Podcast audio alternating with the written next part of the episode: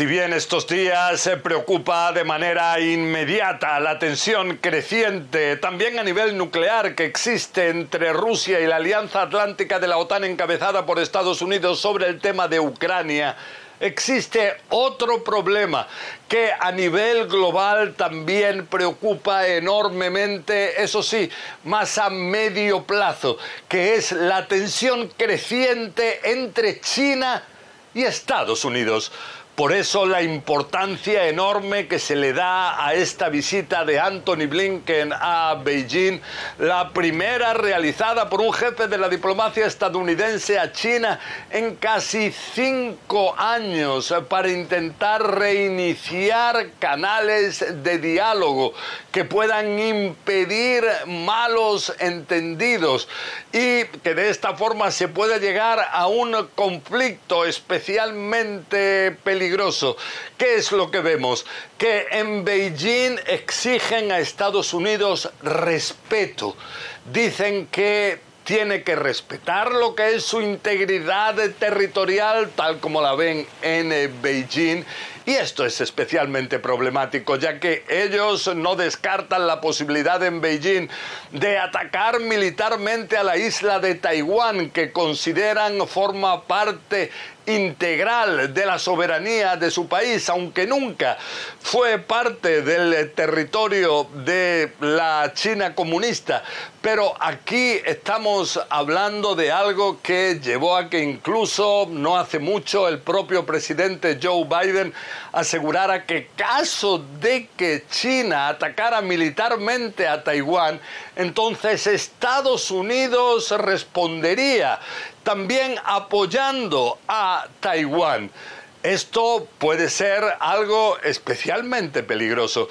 También el hecho de que China levantó islas con capacidades misilísticas en lo que es el mar de China meridional y se trata de islas que están a mil kilómetros de la China continental, pero ellos lo consideran ese territorio soberano de su país, aunque fueron levantadas sobre territorios de aguas internacionales. Y esto también es otro tema de preocupación. Estamos hablando de algo que preocupa a nivel global también a nivel económico, porque estamos hablando de las dos potencias económicas principales del planeta. Y esto puede tener implicaciones enormes en lo que son las economías globales, también las tecnologías. Existe una competencia clara entre ambos países. Países que también se trata de potencias nucleares. Y esto cuando existen diferencias también muy importantes entre Estados Unidos y China sobre el tema de los derechos humanos, muy especialmente del trato que China daría a los uigures de mayoritariamente religión musulmana en el lado occidental de China.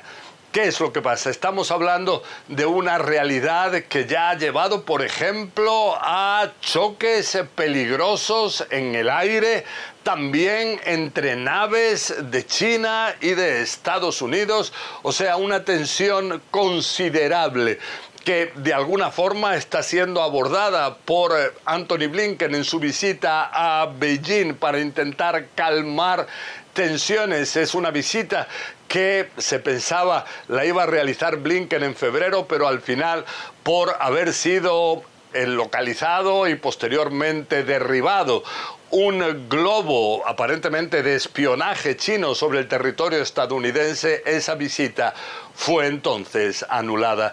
Y ahora, eso sí, se está a la espera de ver cuándo se podrá repetir una cumbre entre Joe Biden y Xi Jinping, los presidentes de ambos países que se reunieron ya en noviembre pasado en Indonesia, en una cumbre de los G20 en Bali, pero que sería muy importante si volvieran a encontrarse.